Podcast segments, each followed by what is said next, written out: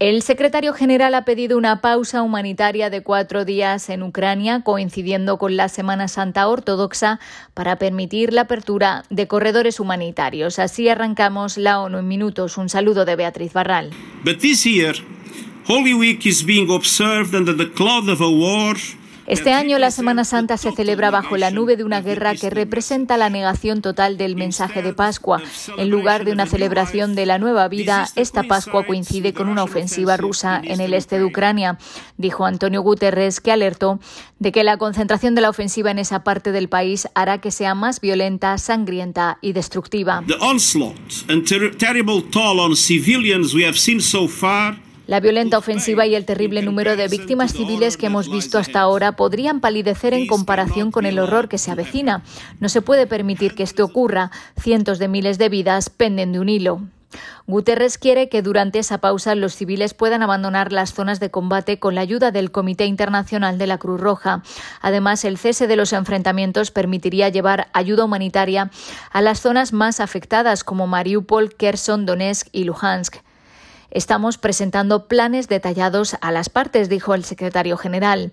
Más de 12 millones de personas necesitan hoy ayuda humanitaria en Ucrania. De ellas, más de un tercio están en esas regiones y la ONU prevé que la cifra aumente a 15,7 millones, es decir, cerca del 40% de todos los ucranianos que aún quedan en el país. El Fondo Monetario Internacional ha revisado a la baja las proyecciones de crecimiento mundial tanto para 2022 como para 2023 por el impacto de la guerra en Ucrania y las sanciones a Rusia. El FMI proyecta que la economía mundial crecerá un 3,6% este año y el que viene, una estimación de 0,8 puntos y 0,2 puntos porcentuales inferior respectivamente a lo que había previsto en enero. Las perspectivas de este año para la Unión Europea han sido recortadas 1,1 puntos porcentuales por los efectos indirectos de la guerra. Los cálculos a mediano plazo se han revisado a la baja en todos los grupos de países, excepto los exportadores de materias primas que se benefician de la escalada de los precios de la energía y los alimentos. Para América Latina y el Caribe, el fondo mejora ligeramente la previsión de este año y la reduce para 2023, situándolas en el 2,5%.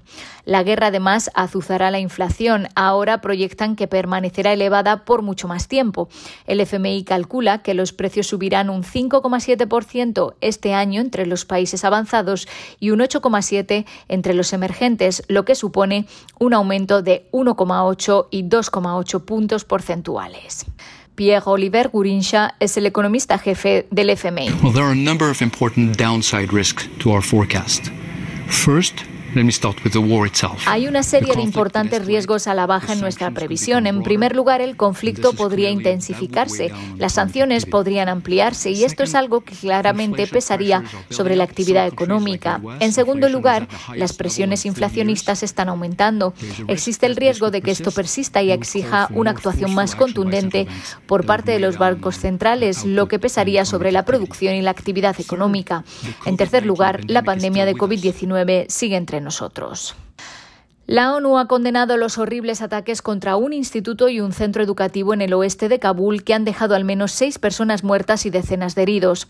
Varios de los heridos se encuentran en estado crítico, por lo que las autoridades creen que el número de víctimas puede aumentar. La escuela secundaria fue alcanzada por las explosiones cuando los estudiantes salían de sus clases matutinas y le siguió una explosión a pocos kilómetros cerca del centro educativo. Según informaciones de prensa, ningún grupo se ha atribuido todavía el ataque.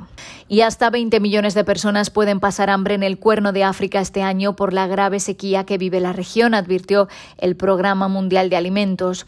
Un mes después del inicio de la temporada de lluvias, el agua sigue sin llegar y si la sequía continúa, el número de personas hambrientas podría pasar de 14 a 20 millones.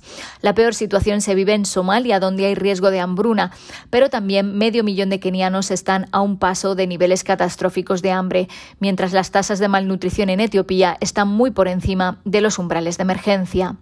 Hasta febrero, el Programa Mundial de Alimentos había recaudado menos del 4% de los fondos solicitados en su último llamamiento. En los próximos seis meses necesita 473 millones de dólares para ampliar la asistencia. This lack of funding that we are receiving simply is tying our hands and preventing us La falta de fondos simplemente nos ata las manos y no nos permite la respuesta que esta población necesita y requiere. La brecha de financiación hace que tengamos que dejar de priorizar la prevención de la malnutrición y ahora nos tenemos que enfocar en el tratamiento de la malnutrición, explicó Michel Dufort, director regional de la Agencia para África Oriental. Hasta aquí las noticias más destacadas de las Naciones Unidas.